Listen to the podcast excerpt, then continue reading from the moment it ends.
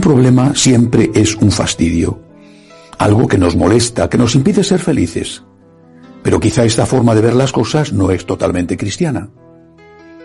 Es cierto que un problema es algo doloroso y a veces muy doloroso, pero también puede ser visto como una oportunidad para crecer, para purificarnos, para mejorar, para unirnos más a Cristo crucificado, para ofrecer al Señor algo con lo que poder colaborar con Él en la redención del mundo y en especial en la santificación de los nuestros. Entre nosotros siempre se ha dicho, quien tiene un problema tiene un tesoro.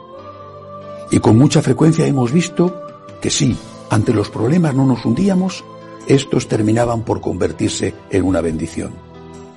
Esa capacidad de resistir y de transformar lo que era originalmente un mal en una fuente de gracia nos la da Dios, sin cuya ayuda nos sentiríamos hundidos por el peso de nuestros problemas.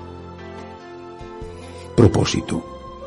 Agradecerle a Dios la ayuda que nos da para llevar la cruz de cada día, pedirle con humildad que no nos falte esa ayuda y convertirnos nosotros en el cireneo que ayuda a otros a llevar su cruz e impedir que ésta les aplaste.